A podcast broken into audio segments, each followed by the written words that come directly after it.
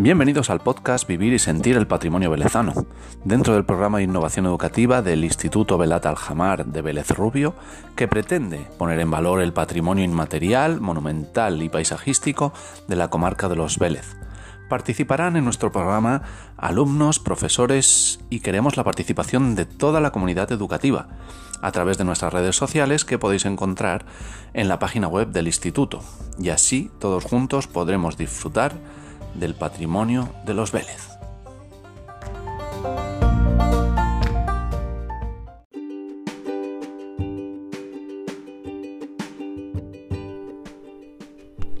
Bienvenidos a un nuevo episodio de Vivir y Sentir el Patrimonio Velezano, el podcast del proyecto del Instituto Velata Lamar de Vélez Rubio dentro del programa de innovación educativa de la Junta de Andalucía Vivir y Sentir el Patrimonio.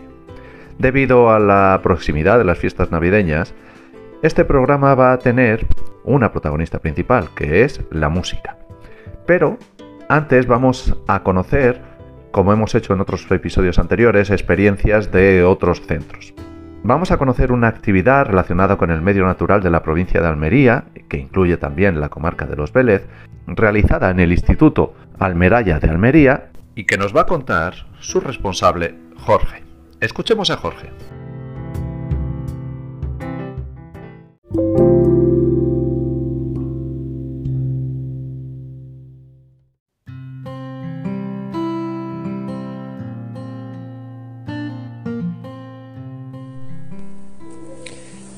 buenas tardes. Pues yo soy Jorge Lobeto, profesor de aquí del Centro Integrado de Formación Profesional Almeraya. Y bueno, soy compañero de Chari García, nuestra maravillosa coordinadora de este proyecto de Vivir y Sentir el Patrimonio que la cual siempre nos está animando a la participación en el mismo y como siempre tiene una idea chulísima, pues el claustro la apoya y la verdad que estamos muy contentos con los resultados de este proyecto y los premios y reconocimiento tanto a nivel de centro como a nivel exterior estamos recibiendo. También, por supuesto, dar una cálida bienvenida y agradecimiento a nuestros compañeros del Instituto de Educación Secundaria Velaz Alamar de Vélez Rubio, que son precisamente lo que nos están invitando, en especial a mí esta mañana, a hacer difusión de otros proyectos de otros centros, como es nuestro caso. Bueno, pues yo el año pasado me ocupé con los alumnos del ciclo de grado superior de segundo de guía, información y asistencia turística, dentro de la parte de libre configuración a desarrollar los recursos naturales de la provincia de Almería. Eh, para ello dividimos la provincia de Almería en ocho regiones, mm, agrupadas por la similitud que había entre ellas, y íbamos a desarrollar los recursos naturales de cada una de las mismas. Y por supuesto, la comarca de los Vélez era una de las elegidas para su desarrollo. Bien, pues el trabajo consistía en dos partes, una parte física y una parte digital, porque lo que sí teníamos claro tanto los alumnos como yo es que había que dar los dos soportes, que adaptarse por supuestísimo a las nuevas tecnologías, pero no nos podemos olvidar de ese formato físico, ese formato tradicional que también gusta mucho a la gente y también creo que es necesario. Por respecto al formato digital, los alumnos crearon una ruta de la naturaleza de cada una de las regiones en las que se visitaban diferentes recursos de la misma. De hecho, en la comarca de Los Vélez, que es la que hoy no atañe en este podcast, pues se eligieron los recursos del Pinar del Alfaguara, del Refugio de los Alamicos, de Barranco Agrio, el Puntal del Morral, la Cueva de los Letreros, como no podía ser de otra manera, y finalmente el Parque del Mesón. Cada uno de estos recursos se fueron desarrollando a lo largo de varias fichas en las que recogía su situación, su geolocalización también, recogía los datos más importantes de la misma, fotografías, así como los consejos para el uso y disfrute de, estos, de cada uno de estos espacios. Y estas fichas de cada uno de los recursos iban insertadas en un mapa de geolocalizado de Google Maps para que así el viajero o el excursionista ¿no? pudiese ir disfrutando de la información de cada uno de ellos mientras hacía la ruta. Por otra parte, en el formato físico se crearon unos mapas temáticos visualmente muy atractivos, con mucho color. Para eso fue muy importante la inclusión de simbología en las que aparecía cada uno de los puntos referenciados de estos recursos naturales de la, comarca y luego a ese mapa sí que es verdad que iba endosado, endosado el código QR que dirigía a la grabación de la ruta que guiaron nuestros alumnos. Precisamente la ruta de, de, los Vélez fue una de las que más aceptación tuvo por la maravillosa narración que hizo nuestra alumna Mónica Rodríguez de la misma. Y bueno, fueron rutas pensadas para ambiente, cualquier ambiente, es decir, ambiente familiar, eh, personas aventureras, personas que viajasen con diferentes rangos de edad. Queríamos que las rutas fuesen abiertas y no y que todo el mundo pudiese disfrutar de esta comarca, que la verdad que, bueno, personalmente, esto ya opinión personal, una comarca a la que le tengo mucho cariño aquí de la zona de Almería y una de las que mejor representa, ¿no? De que la provincia de Almería pues no solo es playa. Así que bueno, espero que disfrutéis con el proyecto porque está disponible y abierto en público, tanto como hemos disfrutado nosotros en el centro haciéndolo. Y bueno, seguimos trabajando en, vivir y sentir el patrimonio y encantados de que nos llamen para contar nuestra iniciativa. Un saludo.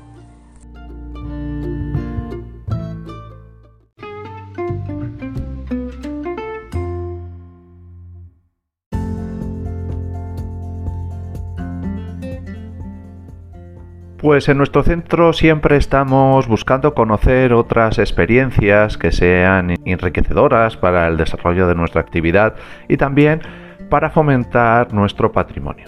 De hecho, en los últimos tiempos se nos ha aprobado un proyecto Erasmus Plus que hemos titulado Conociendo actividades innovadoras para el fomento del patrimonio local. Próximamente algunos de nuestros profesores van a desplazarse a Padova y Venecia para realizar un curso relacionado con esta temática. Y también estamos llevando a cabo otras experiencias, como el proyecto que ha llevado a cabo nuestra compañera Rocío en clase de francés con tercero E de la ESO, Bienvenue a Lycée Belat-Alamar. Pero este proyecto se realiza con ocasión del intercambio que se va a realizar con el Lycée Pierre Forêt de la región de Calais un proyecto de este trimestre que consiste en realizar un vídeo mostrando a los estudiantes franceses el lugar donde viven y estudian nuestros alumnos, para llevar a cabo un futuro intercambio epistolar. Vamos a ver un pequeño ejemplo de este proyecto y os dejamos también el enlace al vídeo completo que tenemos en nuestro canal de YouTube.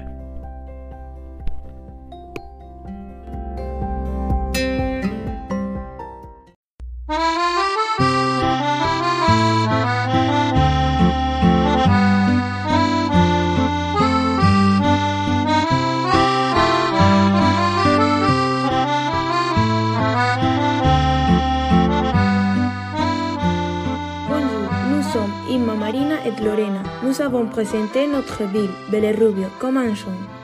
Bonjour mon ami. À l'entrée de la ville, nous trouvons un beau et grand monument appelé Les Puertas de Lorca, construit en 2009. Il est entouré d'une fontaine qui s'illumine certains jours et il y a quatre c'est soir et contempler la boue.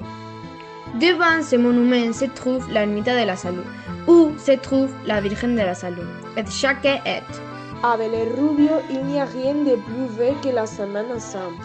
Nous avons trois confréries, Esclavo, Porcelano et Café. Nous sommes de la confrérie de la Porcelana et notre instrument c'est la trompette. Et la confrérie de la Porcelana est celle qui s'en conserve tous les trônes et où nous trouvons deux fois par la semaine pour jouer, presque tous les mardis et jeudis. Notre sont la Virgen de la Esperanza et le Christ del Perdón. Ils sont très beaux. Nous sommes très fiers de faire partie de cette confrérie.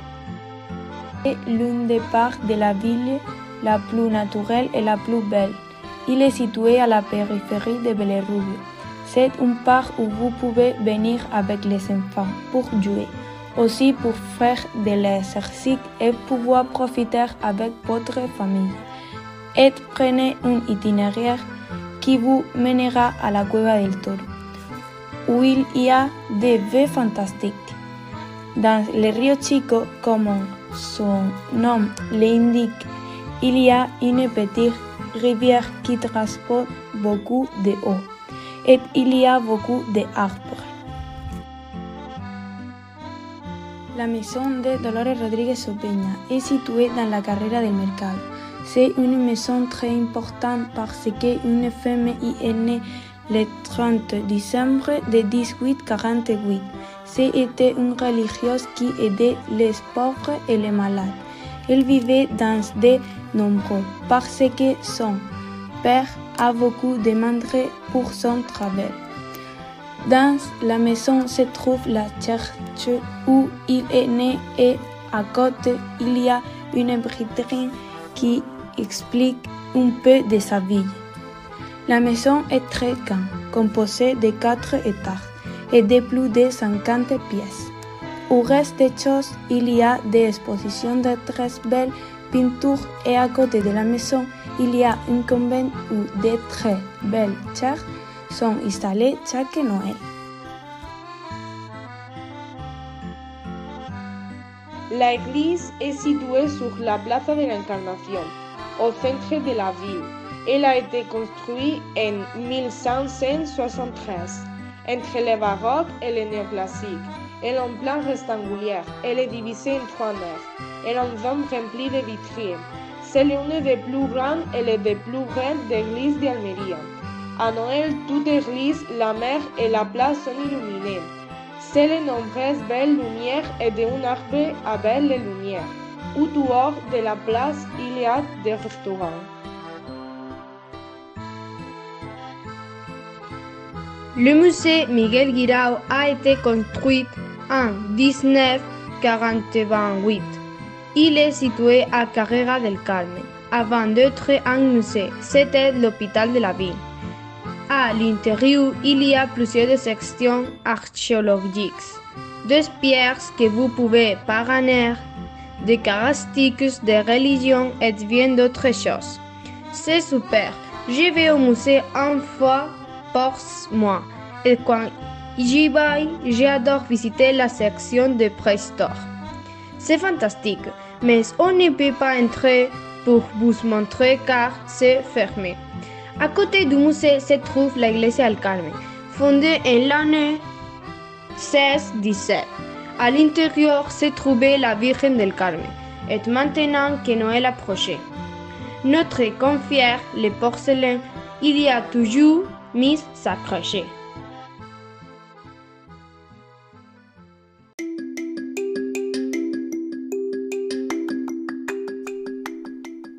Si quieres saber más de nuestro proyecto Vivir y Sentir el Patrimonio Velezano, puedes seguir nuestros perfiles en Facebook, Twitter o Instagram.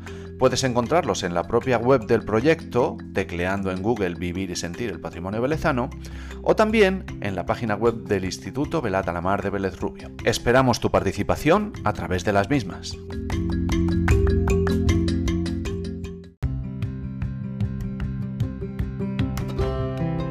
Pues ahora sí que podemos decir que vamos con la música a otra parte. Y vamos a comenzar con la conmemoración del Día Internacional del Flamenco el 16 de noviembre, y es que en nuestro instituto todos los alumnos pudieron disfrutar de una masterclass de cajón flamenco de la mano del músico y pedagogo Pepe Avellán.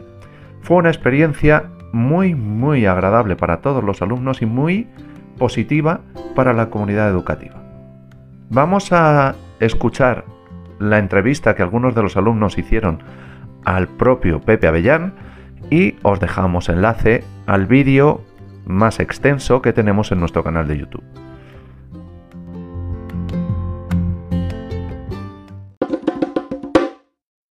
Hola, buenas tardes. Estamos en el IES, en IES Velada la Mar con Pepe Avellán.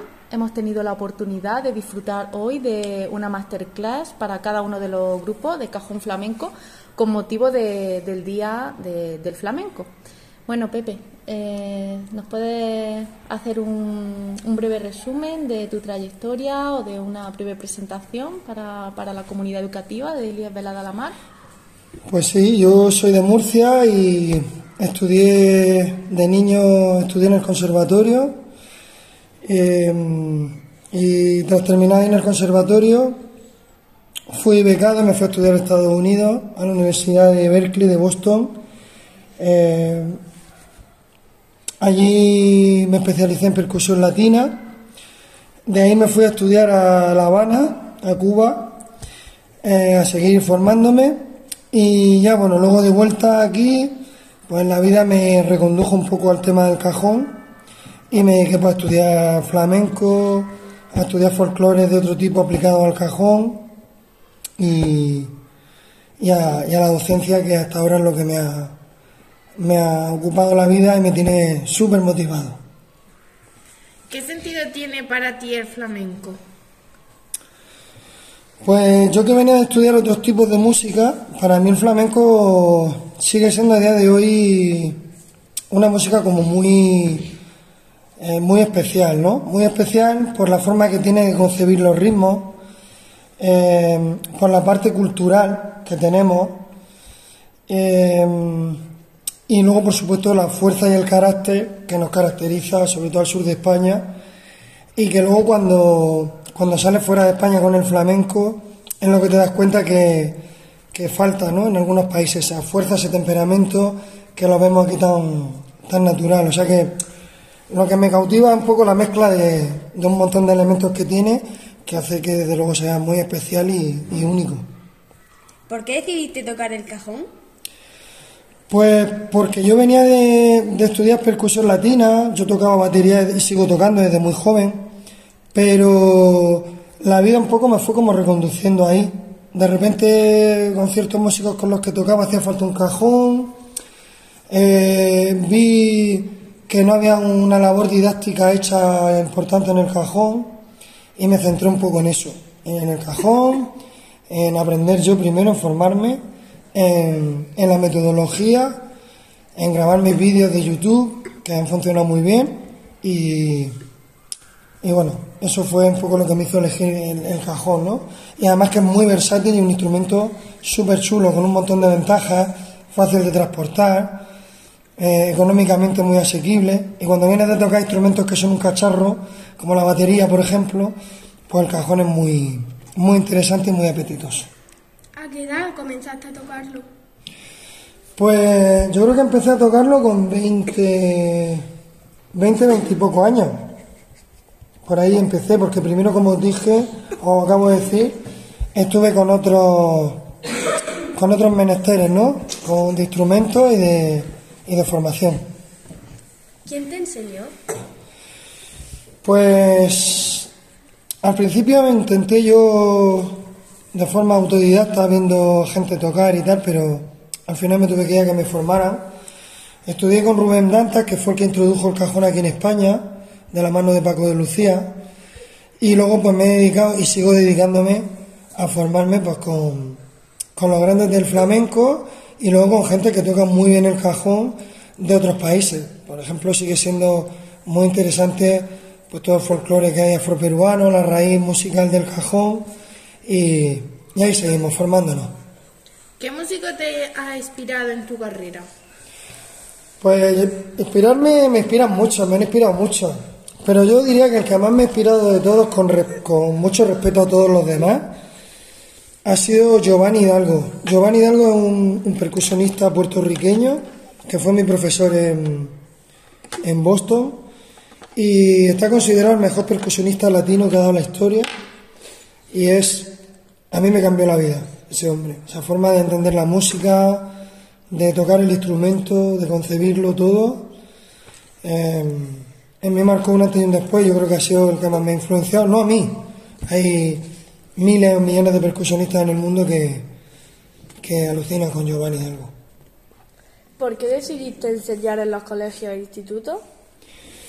Pues porque yo me considero didáctico, me considero que me encanta la didáctica, me encanta comunicar, me encanta ver el feedback con los alumnos, las caras, las caras que tienen cuando se ponen a tocar el cajón, mm, las diferentes dificultades que se me plantean cuando enseño, en, por ejemplo, en infantil o en primaria, en relación a secundaria, o sea, en su conjunto me, me encanta la didáctica y aparte creo que es una muy buena manera de, de sembrar, como digo yo, semillitas, que en un futuro igual no germina nada, pero puede que nazca una flor flamenca muy bonita de alguno de los alumnos que decía comprarse un cajón o ir a bailar o sea que aquí yo me dedico, soy jardinero, me dedico a plantar semillitas flamencas y de percusión.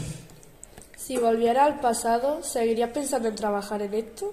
Sí, cuando yo era pequeño que todo el mundo quería ser bombero, astronauta. Mm, yo quería ser músico.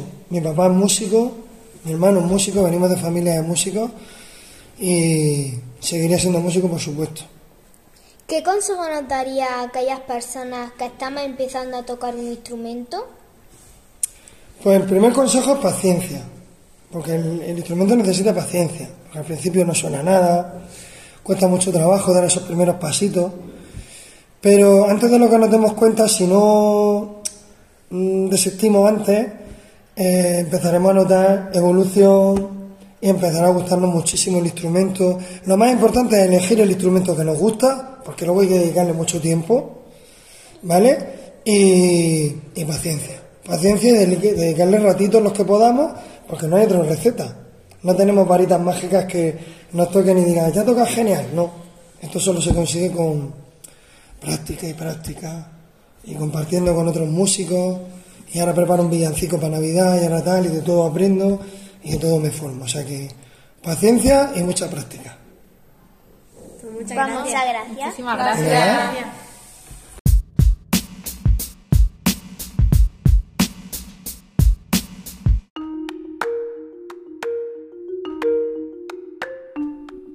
Y en el Museo Comarcal Velezano Miguel Guirao también se conmemoró el Día del Flamenco.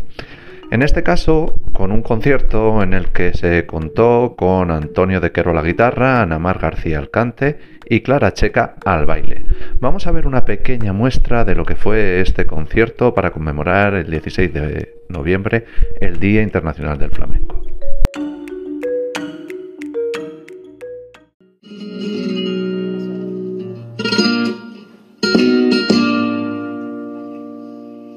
Thank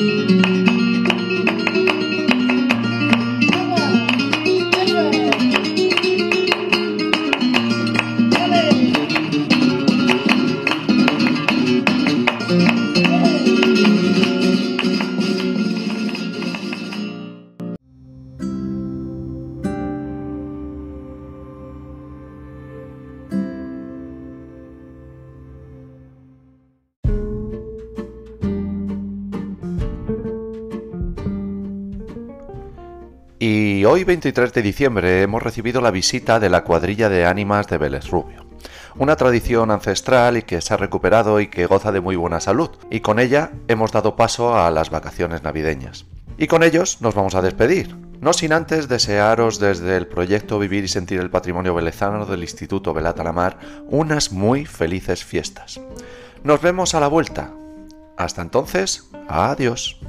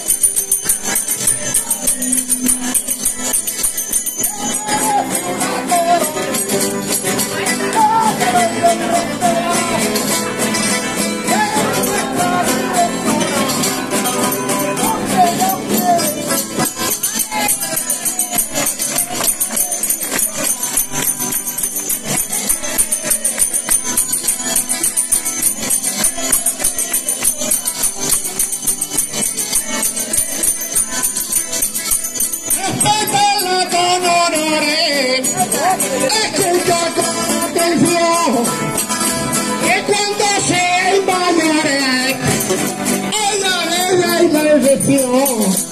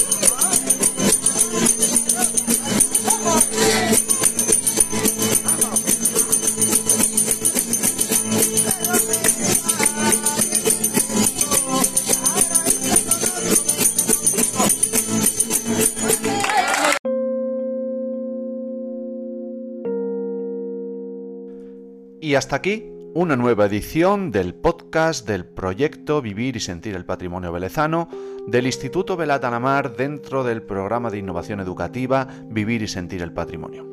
Esperamos que haya sido de vuestro interés y que podáis participar a través de nuestras redes sociales en Facebook, Twitter e Instagram. También podéis mandarnos mensajes a través de la web de Anchor o a través de Spotify. Os esperamos hasta el próximo programa de Vivir y Sentir el Patrimonio Velezano.